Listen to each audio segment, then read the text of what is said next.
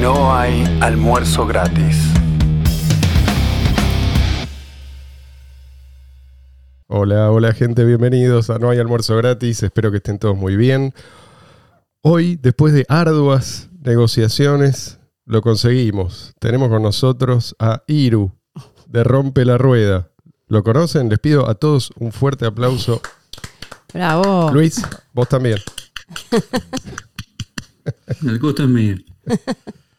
Lo voy a presentar como un anuncio de Sprayet. ¿Conocen Por esta, el- esta marca? Sí. Estos anuncios Sí, que sí, hacen sí, en, sí. en televisión. Bueno, ¿estás cansado de escuchar a influencers medio analfabetos que repiten lo que dicen otros influencers tan analfabetos como ellos, pero gritando más fuerte? Todo esto sería Sí. en blanco y negro, ¿no? Es la parte en blanco y Sí, negro. sí, sí, sí. Y una persona muy, muy afligida. Rompe escupiendo la pantalla. ¿Querés escuchar a un tipo con ideas propias, un tipo racional, un tipo sereno, Por fin uno en este programa. un tipo interesado en algo más que en el próximo pump? Sí, que en 10 minutos se convierte en dump. ¿Eh? Sí, ¿Acaso? quiero, quiero. Bueno, estás en el lugar indicado. Ay, qué suerte. Trajimos a Iru, pero primero vamos a presentar a Luis. Ojo, Luis, ¿eh? Ojo con lo que decís, estamos Te voy a ir a vigilando. buscar a Venezuela. Uy, uy. Estoy, estoy en avise. No, igual quédate tranquilo que a Venezuela no voy, pero ni borracho. Tenemos a Mariana también, ¿Cómo andan? que ya la conocen, y a Leandro que hoy viene. Hoy está in, in situ.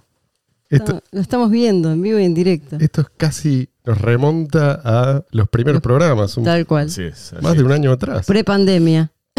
¿Qué estás es. haciendo acá? Contanos. Para mí los mejores programas, de hecho.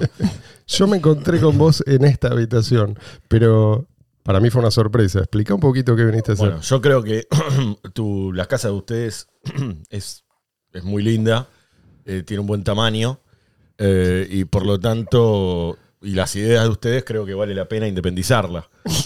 Este, o sea, lo que le falta a esta casa es independencia. Sí, yo. Con respecto al, al barrio, O sea, la transformamos en una micronación. Eso es lo que querés decir. Yo creo que tiene que ser una micronación. Hay micronaciones más chiquitas que esta. Recuerden Google Moogle. Sí, sí, sí, sí. Que limita con Austria, que es un pedazo de círculo. Es una pelota. eh, una casa, esfera. Una esfera, Sí, exacto. sí, Eh, así que tranquilamente pueden independizar esta casa. si quieren, eh, ya puedo determinar qué cuartos van a ser qué ministerios. Eh, Si vos que tenés experiencia, te vamos a pedir un poquito de asesoramiento. Sí, quiero, yo lo único, eh, pido un cargo, pago obviamente. Ah, no nos iba a salir gratis esto.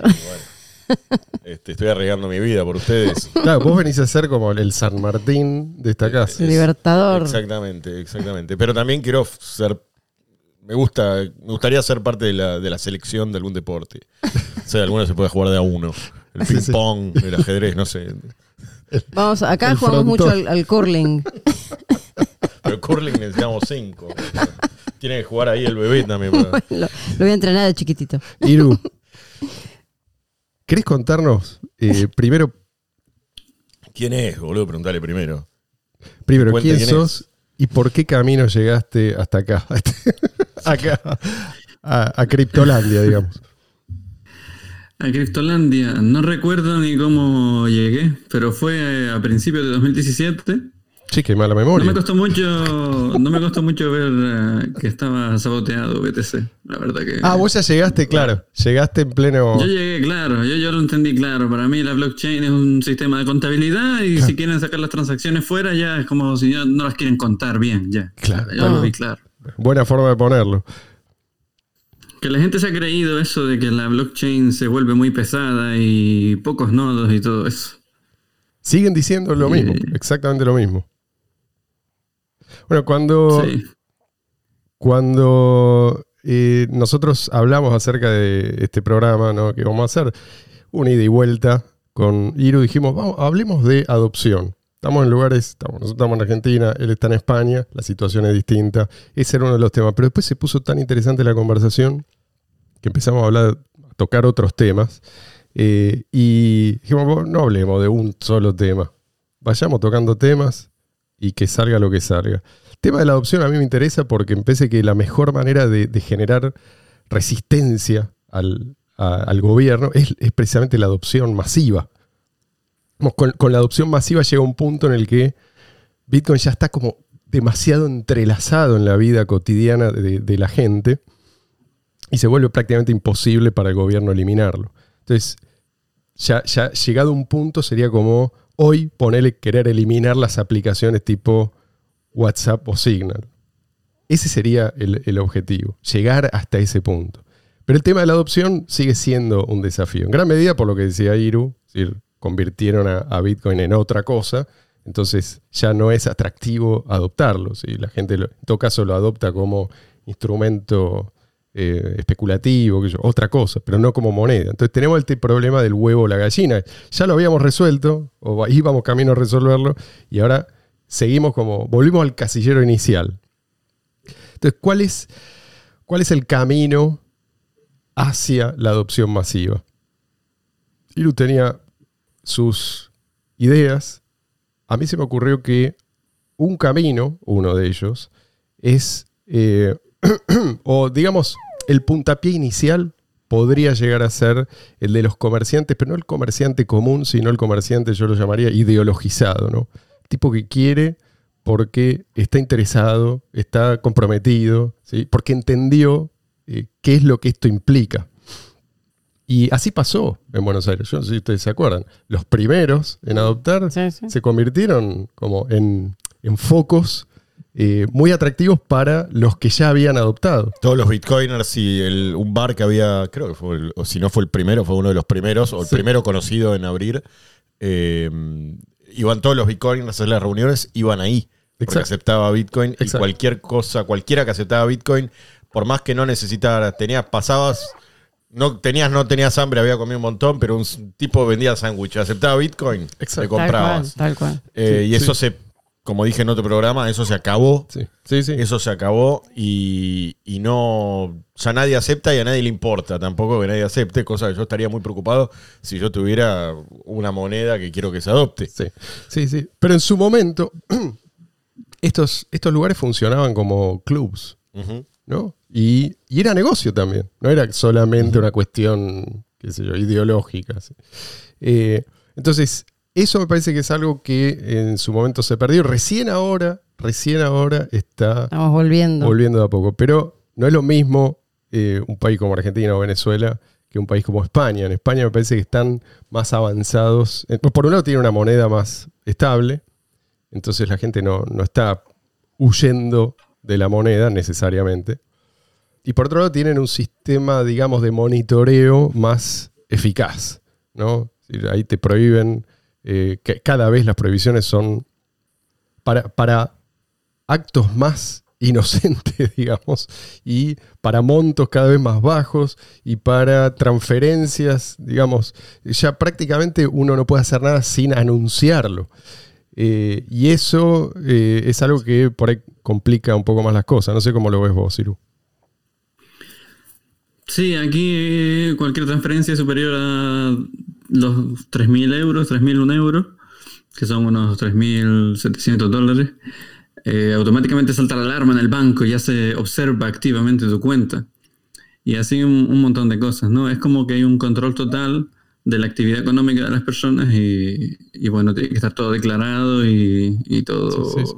Sí, no, no es que acá no, feudal, ¿no? aspiren a ese control total, pero digo, eh, acá es inviable. Es decir, no, no lo, no lo pueden establecer porque, yo creo, por un lado, porque asfixian la actividad económica, la inmensa, digamos, la- lo que llaman economía sumergida es, es, es casi todo. Es lo que nos salva un poco. Es Tal lo que cual. per- le permite a la gente mantenerse nutrida, qué sé yo. Allá por ahí no, no es así la cosa, no sé vos cómo lo ves. No, hay, claro que hay economía sumergida. Ahora Sí. la quieren intentar quitar con el retiro del efectivo, ¿no? Con esto de la pandemia y tal. Pero no, aquí ocurre una cosa curiosa que a mí me está dejando calvo, que es que veo que la gente aquí defiende al, sistema. Y yo creo que es porque no entiende, no entiende el problema económico, no entiende nada del dinero fiat, del sistema bancario. Y entonces yo observo que hay como una hipnosis general de público bueno, privado malo y, y la propia gente es la que quiere controlar a sus vecinos y que Mm. nadie eh, tenga nada sumergido. Y yo lo veo muy diferente. Pero, pero cuando vos les hablas de, de criptomonedas, de Bitcoin Cash quizás específicamente, ¿qué es lo que te dicen? ¿Te dicen no es malo o no, no lo entiendo, no, no me interesa? Eh, un poco de todo. La gente está contenta con... Mira, aquí el nivel de vida, yo no sé cómo es allá porque no, no he estado en Argentina. Solo lo que he oído en los medios. Pero aquí, aunque la moneda sea más estable y todo eso, eh, realmente un, un joven treintañero con un sal- salario normal no se puede independizar. Mm. Mm. O sea, la gente se independiza cuando, cuando va en pareja, ¿no? Y son dos jóvenes que ya se, se- se- se alquilan una vivienda. Pero la gente no es consciente de cómo está tan mal el nivel de vida, cómo está deteriorado el poder adquisitivo del dinero, porque pues ellos ven, siguen viendo 10.000 en el banco, o el que tiene 10.000, que ya son pocos. Quizás porque es más lenta la, depreciación. Claro, es más lento y como el numerito no baja, ellos están tranquilos, pero creen que es porque hay economía sumergida, por ejemplo. Entonces, como hay algunos que no están pagando impuestos, pues todos vivimos mal. Mm. Y entonces todo esto, las criptomonedas y tal, pues lo- la percepción está al revés. No lo ven como un instrumento de libertad que puede traer eh, prosperidad no usurpada por el sistema bancario. Ellos lo ven como una salida de delincuentes. Eh, Bueno, eh, digo ellos, la gente que aún confía en los medios de comunicación y eso. ¿Se ve realmente como delincuentes? O sea, lo ven como, bueno, como antes se decía mucho, ¿no? Ahora cada vez menos. Eh, pero antes se decía que era usado más que nada por narcotraficantes o terroristas, no sé qué, como si tampoco usaran dólares, ¿no? Pero digo, eh, o cualquier otra moneda. Pero esto, esto se dice ahí con mucha fuerza. Sí, aquí, aquí, se, aquí se ve como oro digital, pero no pasa Ah. nada mientras tú informes y pagues tus impuestos, ¿no? Pero Claro. sí, el que, el que el que defiende una economía peer-to-peer, de vete y comprate el sándwich eh, de una wallet a otra sin intermediarios y sin declarar nada, pues sí te ven como un delincuente. Claro. En, en los medios y los políticos también. Totalmente, Ok. totalmente. Ahora, siento que cada vez es más complicado operar fuera del sistema con efectivo estatal. O sea, te, te dicen, podés usar dinero en efectivo, pero eh, ya prácticamente para comprar, no sé, caramelos. Y, y más, más que eso, viste, ya es una transacción sospechosa. Eso me, me llama la atención, digo, ¿eso no debería ir de la mano de una necesidad creciente de una solución alternativa, ¿no? como la que ofrecen las cripto? Sin embargo, la gente no, no parece percibirlo así, según vos decís. Mm, es que la gente aquí está esperando a las monedas digitales de los bancos centrales. Claro. Está. Claro, o sea, la Pero- mentalidad estatista es así, o sea, hasta que no venga por ahí, no, no lo van a pero- aceptar como algo legítimo, digamos. Sí, pero ¿cuál sería la diferencia? O sea, esperar esa moneda es esperar una moneda fiat, pero peor aún. ¿no? ¿Cuál, cuál- Por eso, pero bueno, obligado a está, estar bancarizado. pero está bendecido por las autoridades, ¿entendés? O sea, para la, para que ese- que eso no se entiende, que no se entiende el problema del dinero fiat claro, y lo único que se entiende es que si ahora hay una crisis económica porque pasó algo en el mundo en el año 2020, pues espero que papá Estado me, me salve con la solución ahora el año que viene o cuando sea. Claro. claro. Y eso, eso para vos es la, lo- según vos eh, ves, es la mentalidad dominante. Sí, esa es la mentalidad dominante.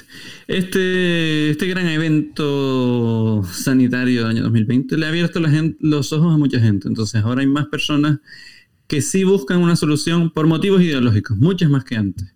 Mm. Pero en cuanto al económico, la gente no termina de verlo, la inflación ni nada de eso, como se ve en el país de ustedes, por ejemplo. Mm.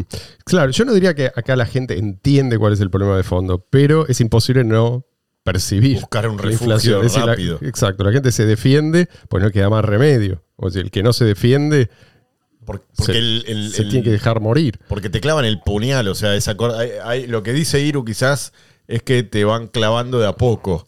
Mm. eh, y, y no te das cuenta, o es el, el cuento de la, ¿no? de la, de La rana que- de la rana que entra, al- eh, que lo van calentando el agua de a poco. Acá ya está a 100 Claro. grados. Acá te tiran, claro, con el agua ¿Viste cuando hirviendo y tácate. ¿Viste cuando metes el pie en la pileta un poquito, viste? Y si está demasiado ya sabes, bueno, es así. Sí. Acá, Acá está en ebullición constante. Sí, sí, sí, sí, es una olla. entonces buscan rápido refugio, pero ahí lo que dice él es eso. Entonces le da pie a, eh, digamos, al, quizás a los medios mainstream o a, los políticos que, es- que están ahora al mando allá de poner todo tipo de excusas. Tienen tiempo para hacerlo.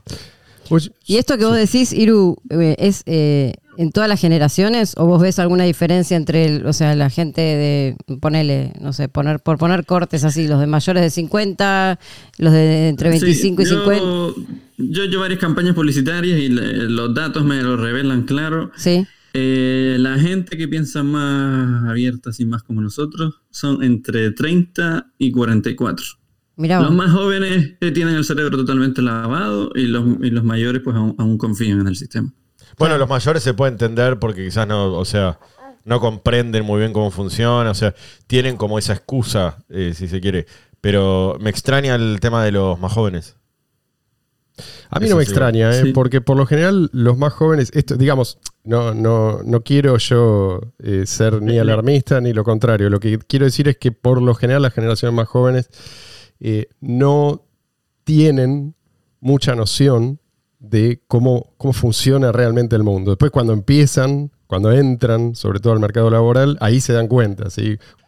Por primera vez se dan cuenta de que eh, el producto de su esfuerzo se lo llevan otros y no sabe qué pasa con ese dinero, ahí empiezan a tomar conciencia. O sea que creo que esto es habitual, que gente de, no sé, alrededor de 20 años o menos no tengan mm, cons- una conciencia clara. Digamos, que el socialismo sea popular en esa franja no me llama particularmente la Por ahí atención. tiene que Muchas ver veces es- se supera esto, ¿no? con la madurez.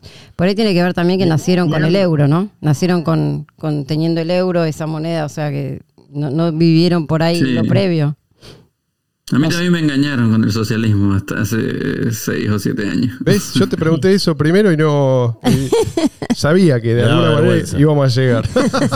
no te vamos a juzgar, ¿eh? Todos pasamos Leandro, por ahí. si- Leandro, si no tienes más de 10 nodos, por favor, no opines. Así que te engañaron a vos también. Y sí. ¿Y cómo llegaste? ¿Cómo hiciste el- la transición? Fue una salida gradual. Pues yo.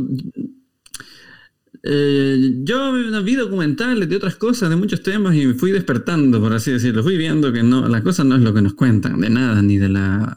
Bueno, no sé cómo es el país de ustedes. Aquí la jubilación es un esquema Ponzi. Sí. Igual, Te igual. pasas toda la vida pagando y cuando cumples 65 vas a recibir menos de lo que pagaste durante toda tu vida. Sí, si es que recibís algo. El dinero no se guarda. así, eh, bueno, y así muchas cosas, ¿no?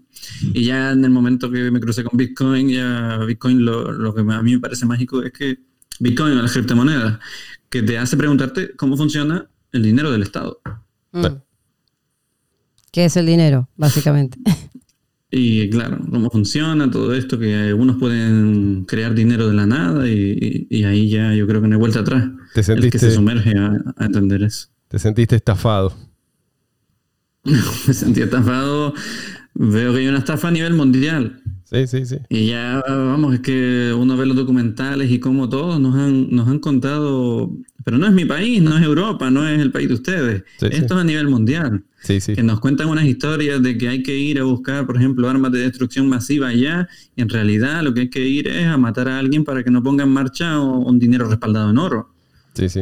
y Sí, así muchas cosas. Y de hecho, es, es la primera vez en la historia que tenemos dinero puramente fiat en todo el mundo. Esto, esto es algo novedoso y la gente no sabe lo que significa. Es decir, por ahí la gente, qué sé yo, en Zimbabue, en Argentina, en Venezuela, sí saben.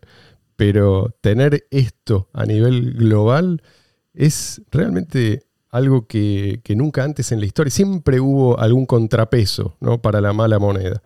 Eh, hoy en día la gente confía en que la moneda de reserva es el dólar y si alguna moneda fracasa tenemos ese refugio. Pero Y vamos hacia algo peor, que es la bancarización total, o sea, el fin del, del efe- dinero en efectivo es aún peor todavía. O sea, eh, la situación Va a empeorar. Sí, sí. Pero por otro lado, yo veo que se va gestando como una economía paralela. Por ejemplo, ahora veo que muchos chicos, eh, vos hablas de, de la generación, tienen bien alrededor de 20 años, están. Están. Están Sí. usando. eh, ¿Qué pasa, Luis? Ahí va, eh, ahí va. Luis quiere una arepa. Perdón. Perdón. No, decía que. Decía que.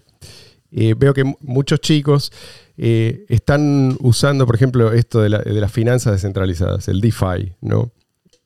Y, y lo, usan cotidianamente, le encuentran la vuelta, entonces ya tienen ingresos fuera del sistema. Entonces, eso en algún momento se me ocurre, puede traducirse en una demanda, eventualmente, de bienes a cambio de cripto en el mundo real, que, que- que es algo que está pasando. Eh, estas, son estas son cosas que pasan en general, viste, bajo el radar, hasta que de golpe, viste, hay miles y miles de personas que lo empiezan a hacer. ¿Por qué? Porque les conviene. Y también pasó con el tema de los influencers y los youtubers que se, que es- y los gamers también, que se van dando cuenta de que ganan plata y después el fisco se lleva todo y bueno, se mudan a, ¿cómo se llama el lugar donde se mudaron? Muchos claro, españoles. bueno, ese es, ese es un ejemplo. Andorra. Andorra. Sí, sí, Andorra. por ejemplo, ese es un ejemplo. eh, es, es algo similar. Pero, en definitiva, creo que esto también puede llegar a resolver el problema que vos señalaste al principio, ¿no? Porque a la larga la gente se va a ir decantando por Mm. la utilidad. Cada vez le va a dar más relevancia o, o va a ser más fiel a la utilidad que a un determinado ticker. Yo creo que el valor fundamental, a la larga, si cada vez más gente empieza a usar la moneda, es algo que se va a terminar revelando. Uno al principio esperaba ¿no? la adopción directa de cada vez más gente y veo que ahora estamos transitando caminos que nadie podía haber previsto. Esto del DeFi, ¿viste? Y que la gente, Sí, por sí. lo tanto, tenga su dinero fuera del sistema. Y no solo digamos, su dinero como, como inversión, sus ahorros, sino también sus ingresos fuera del sistema. Es algo que puede llegar a, parece, despertar a muchos, sobre todo a los jóvenes, ¿no? que están como más, más propensos a experimentar con cosas nuevas. Iru, Sí, ese es el, el- el caso de uso principal que yo creo que está arrancando en Occidente, por así decirlo, que es el, el- no el, atractivo de usar un dinero fuera del sistema, si la gente está contenta con dinero de ellos que funciona, sino el de que las criptomonedas ac- acercan la rentabilidad del capital al, al alcance de todo el mundo. Mm. ¿no? Hasta ahora los bancos gestionaban el dinero y ellos se llevaban los intereses de los préstamos. Sí. Ahora con DeFi, pues todo esto que tenemos de liquidity pools e intercambio de un activo por otro, una cripto por otra, esos, eh, esas comisiones que se pagan, ¿no? Que en el mundo real bien podría ser el cambio de peso argentino por libra esterlina, Sí. pues eso ya no va a manos de intermediarios como los bancos, eso ahora se reparte entre todas las personas que tienen su dinero en esa pool de liquidez. Y, y por ahí va el interés de los jóvenes y, y no tan jóvenes, ¿no? Que la gente ahora puede poner su dinero a trabajar para ellos mismos Sí, sí, sí. de forma segura y pasiva. La pregunta es qué van a hacer al respecto, ¿no? Porque, a ver, desde el Estado, el cártel bancario, digamos, que son, estamos hablando de socios, ¿no? Tienen buenas razones para mantener a la gente distraída con otras cosas. con- por ejemplo, con BTC, un- es decir, un- una cripto que es completamente inútil, eh, inofensiva. Inofensiva Sonamos. Apareció. Justo a tiempo. Encima hoy señor. lo tenemos más cerca. A ver, el señor Iru me conoce. Soy el abogado del diablo. bienvenido Muchas a esta gracias. nación. Bienvenido. Discúlpeme, pero eh, voy a discrepar. Porque No me sorprende. ¡Qué sorpresa! ya hay dos países, Ah, cierto. Ucrania también, No, como que no, y El Salvador, que están aceptando BTC como moneda. ¿Es una criptomoneda? No es una criptomoneda al fin y al cabo. Sí, en El Salvador muy amablemente le están haciendo obligando a la gente a usar Se esa. están abriendo al mundo, a los jóvenes, al pueblo. Están aceptando los avances tecnológicos eh, que ofrece eh, las, las monedas eh, estas, ¿cómo se llaman? Y que si no van a la cárcel, ¿no? Los, los bitcoins, ¿cómo es? Voy a dejar, puedo, per- permitime, voy a dejar que te conteste directamente Iru. El Salvador. Bueno, podemos tener. El Salvador, nada, mira, por una parte sabemos ya cómo es eso, totalmente custodio y, bueno, ya está todo hablado eso, ¿no? Por otra parte está bien, está bien que sirva como un faro de luz para que le muestre a otros ¿no? países o personas, oye, esto no es solo de friki de internet, ya hay un país que tal. Pero claro, podemos especular a ver si esto no, no puede acabar mal, ¿no? Si en el momento que haya cinco países que lo hayan nombrado moneda de curso legal, viene un crash de menos 80% y de repente se prohíbe las cripto a nivel Claro, mundial. claro, ¿no? claro. No podemos saber. Sí, yo creo que con BTC está claro que lo, lo que buscan no es tanto extraer valor, creo yo, esto no- no digo que tenga pruebas, pero no es tanto extraer valor eh, como frenar la adopción, la adopción real, directa, ¿no? Eh, BTC es algo así como oposición controlada, porque lo que nos dicen es que. El Salvador está, eh, es, es el país rebelde, ¿no? Y por implementar este sistema que es aún peor que el sistema bancario, digámoslo. A los partidarios de Bitcoin BTC les importa tres carajos la adopción. O sea, esta, esta es- rebeldía es una cosa simulada, es una fachada. En realidad, sirven al crecimiento del poder estatal mejor aún que el sistema bancario.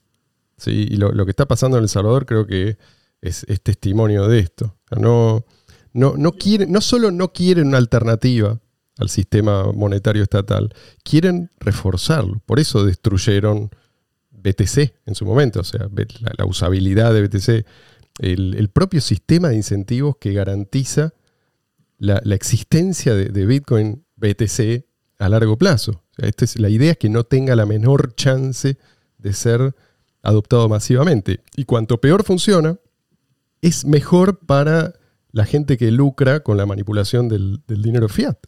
Es mejor para, para los parásitos, es mejor para los intermediarios forzosos.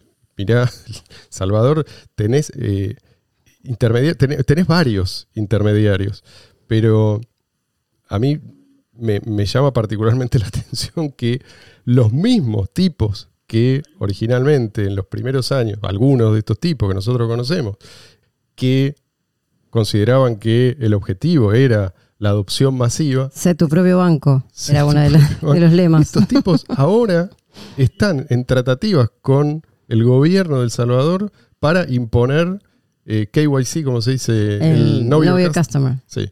La Eh, verificación de identidad. la Sí. verificación de identidad de cada persona que lo usa. Entonces ahora no solamente vos estás identificado, sino que van a saber absolutamente todo lo que vos haces con tu dinero. De hecho, el otro día tuvieron que suspender la, la aplicación porque funcionaba mal. Sí, bueno, pero El es- sistema después lo arreglaron, pero bueno, es muy gracioso. bueno, pero- es- es- eso es también eso es transitorio. Dale al en estado de las cosas y pero es que en algún todo momento, lo En rompen. algún momento va a ser todo simplemente una base de datos centralizada. Creo que ya lo es. Bueno, entonces, la pregunta es, ¿qué pueden hacer para... Porque la gente no es idiota. A ver, la gente se va a resistir. No todos son idiotas. Hay gente que se va a resistir.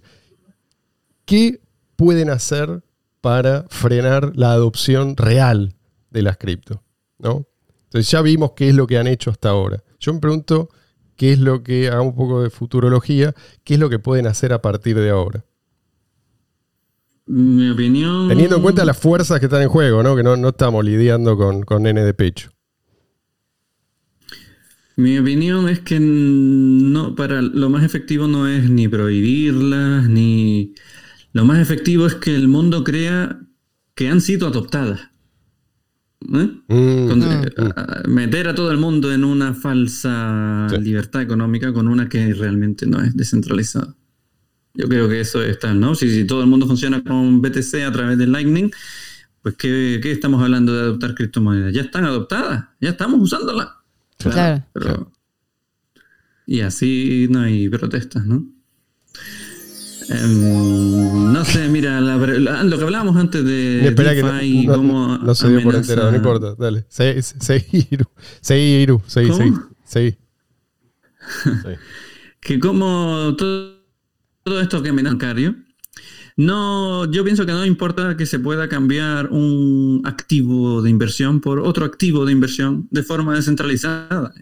Da igual eso. Si al final del día, cuando tu pump sea por 90, tú vas a vender el activo que sea por dinero fiat Hmm. y vas a volver a entrar al sistema fiat para comprar comida en el planeta Tierra. Sistema fiat o, o un dinero controlado totalmente el custodio, ¿no? Claro, claro. O sea, Entonces, cuentan con que eventualmente que te van, a, te van a abrochar cuando, cuando intentes volver al mundo real, entre comillas. Claro, yo- el objetivo número uno es mantener la actividad económica del planeta en un dinero que ellos puedan crear de la nada pulsando un botón. Sí, sí. ¿Qué es el próximo ¿Sí? paso, no? Porque, a ver, esto de El Salvador, estamos a, a un paso de la reserva fraccionaria. No sé si no lo están haciendo ya. Si, ¿cómo, cómo verificamos? Si, si realmente eh, lo que está usando la gente se corresponde con el, el número de bitcoins eh, verificables. Ya, tampoco se puede saber en los exchanges lo que se pone a, Tal cual, tal a cual. vender ahí en los order books. Tal cual, tal cual. Pero bueno, por lo menos de un exchange vos podés decidir lo uso o no lo uso. Acá te lo quieren meter de prepo. O sea, están obligando a la gente. Eso aclarémoslo porque hay gente que no sabe, pero. eh, Por eso las si vos- protestas. si- exacto. Si, si vos eh, sos un comerciante y alguien viene y te dice, yo quiero pagar con esta, eh, este sistema, que no, no- no me atrevo a llamarlo Bitcoin, pues no lo es, pero eh, con Lightning o con Strike, con estas aplicaciones que, que están forzando a la gente a usar, vos tenés que aceptarlo. Y no sé cuáles son las penas por no aceptarlo, pero estás obligado. Tenemos Tenemos más visitas. Acá-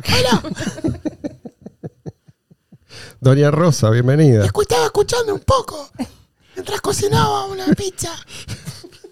Qué rico. Qué moderna. No, no, no, prestar mucha atención, pero escuché un poco de Salvador. Nunca nos presta mucha atención por lo- las preguntas que hace. Pero la pregunta es si yo puedo comprar un auto en El Salvador con bitcoins. con la Latin Network, Networks. o con el Strike.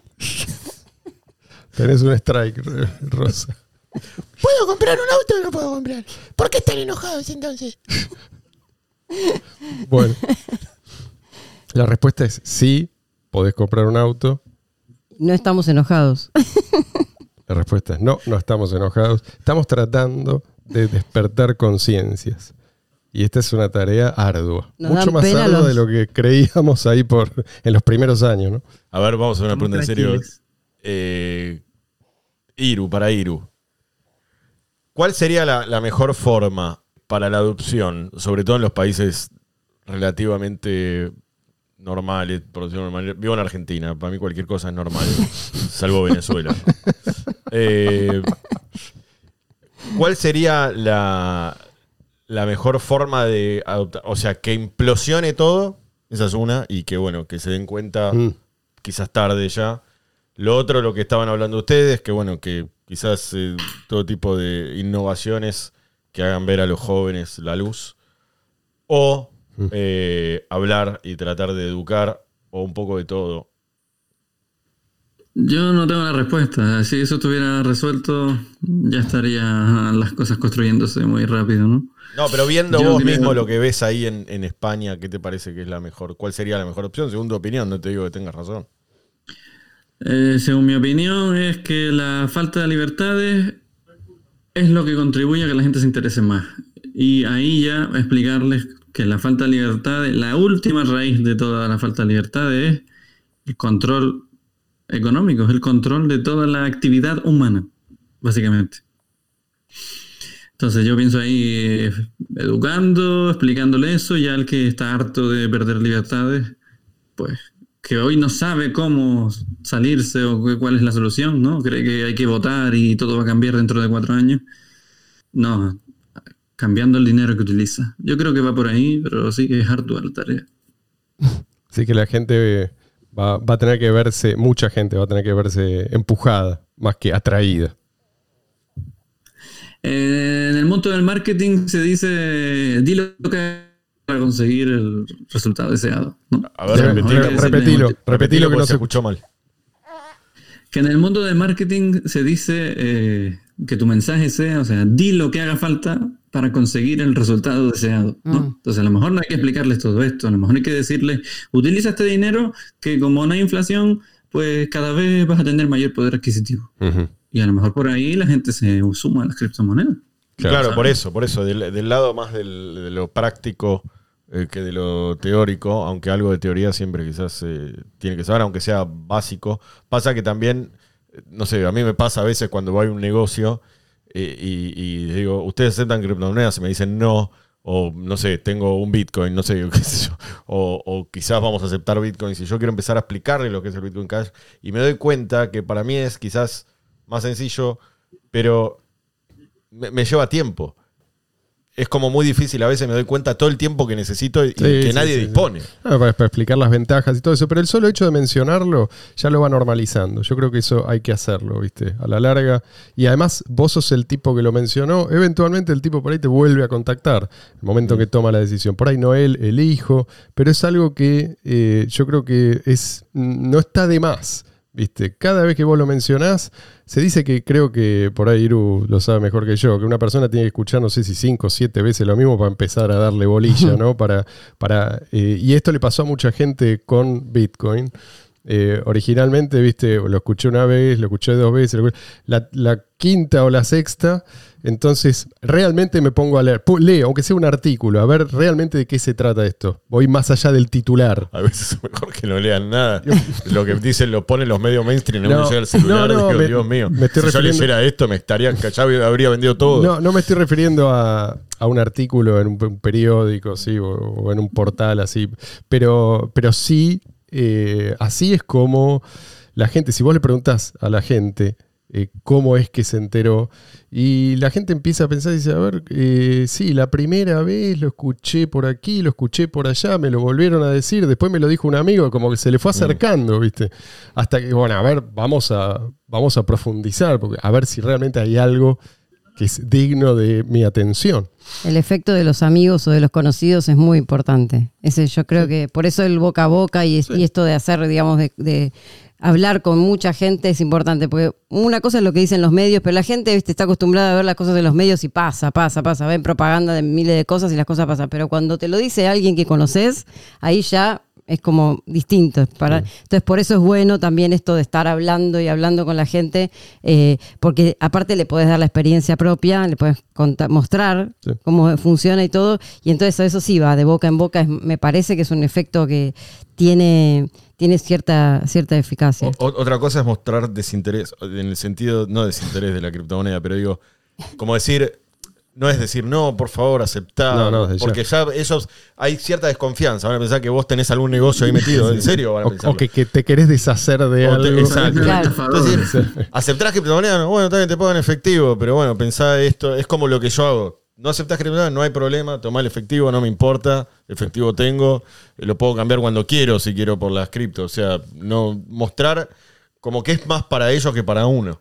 Eso es importante. ¿no? Es la cuando, verdad, Cuando es la las verdad. cripto, y, y voy cerrando con esto porque eh, se, se nos. Vamos dos horas y media, Marcelo. dale, Por- tranquilo. por piedad, porque minutos. tenemos a Iru que eh, en cualquier momento se nos cae, cae desplomado. Eh, yo creo que a la larga, ya, como decía Iru, ¿no? no hay vuelta atrás. O sea, no hay vuelta atrás. Puede ser que tengamos obstáculos que superar, pero Satoshi realmente cambió las reglas del juego. O sea, a la larga, si la gente, si, las criptos están lo suficientemente bien distribuidas y son lo suficientemente utilizadas, y, la gente va a poder defenderse muy fácilmente de la intervención del Estado en, materia económica. ¿no? O sea, vos querés emitir más de tu dinero basura, bueno, emitilo. No importa, porque yo, bueno, no me afecta. Vos querés subir los impuestos al 100%, subilos. O sea, yo tengo mis ingresos por fuera de este sistema de mierda. ¿Vos querés eh, confiscar todos los bienes registrables? Confiscalos. Lo único que vas a lograr es que la gente huya en masa hacia esa economía libre, ¿no? Vos llamala sumergida o negra si te hace feliz, pero digamos, es, es la economía. que le da de comer La a la gente. real. No, y aparte que hay, hay que entender que tenemos, este, por ser humanos, y eh, los animales también lo tienen, un instinto de supervivencia. Así Sí. que cuanto más nos ahorquen, cuanto más nos quieran sofocar, cuanto más nos quieran asfixiar, eh, habrá alguno que se deje asfixiar, pero la mayoría van a decir yo Sí, no sí, quiero sí, morirme. Aunque no sea. entienda, aunque no entienda lo que está pasando, no quiero volver a ese gulag. Claro. Lo que cambia creo que es que eh, hoy la gente puede resistirse. Antes no podía o era mucho más difícil. Entonces, esto es mm, algo que cuanto más se difunda, y bueno, creo que más difícil les va a resultar eh, imponer esta- estas reglas idiotas. Eh, sí, Leandro. Sí, pero está. Yo creo que el tema del Salvador, por más que a Doña Rosa le guste, eh, yo creo que muchas Doñas Rosas, créanme. Creo que el tema del Salvador, en el sentido de la explicación, complica un poco las cosas. Porque te van a decir, como dijeron, ya adoptaron, y es como que hay un obstáculo más. Ahora tenés que explicar también lo que pasa en El Salvador con una criptomoneda. Pues para ellos es una criptomoneda también. Entonces, tenés que. Ahora tenés que saltar eso, pero decir, pero aceptan criptomonedas si bueno. vos también te, No. no te gusta. O sea, es como que Sí, siempre te ponen eh, obstáculos. no, sí, sí, obstáculos. eh, no es que esto. al- alguien te, si alguien te prometió que esto iba a ser libre de obstáculos, te No, mintió. Decime quién es porque quiero hablar con él. No, pasa que eran obstáculos que eran absolutamente evitables. A eso voy. No, no, no. Todo esto era inevitable. Yo creo que era inevitable. O sea, hay que Mientras asumir, hay que asumir que hay gente que se va a oponer y van a hacer absolutamente todo lo que esté en sus manos, Iru.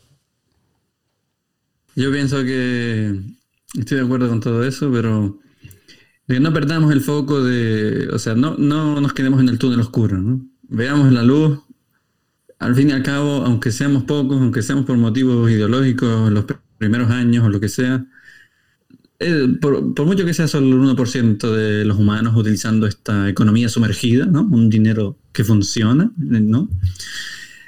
Estas personas van a vivir cada vez mejor, van a tener cada vez mayor poder adquisitivo, teniendo actividad económica en un dinero inmanipulable, en un dinero que no pierde valor todo el tiempo. Y los que se queden fuera con el dinero oficial, pues van a seguir cuesta abajo. Exacto. Van a vivir cada vez Exacto. más en el gulag. Y van a ser testigos de que otros están viviendo de otra manera. Eso va a ser también, ¿no? Es el factor seducción. Me quedo con eso que dijo Iru y me despido entonces. Gracias, gente, por estar con nosotros. Eh, déjennos sus comentarios si tienen algo que decir. Síganos, pongan like. Véannos, escúchenos en otras plataformas que estamos eh, desperdigados por todo internet. No sé cómo van a hacer para vernos, pero bueno, suerte. Bueno. Será hasta la semana que viene.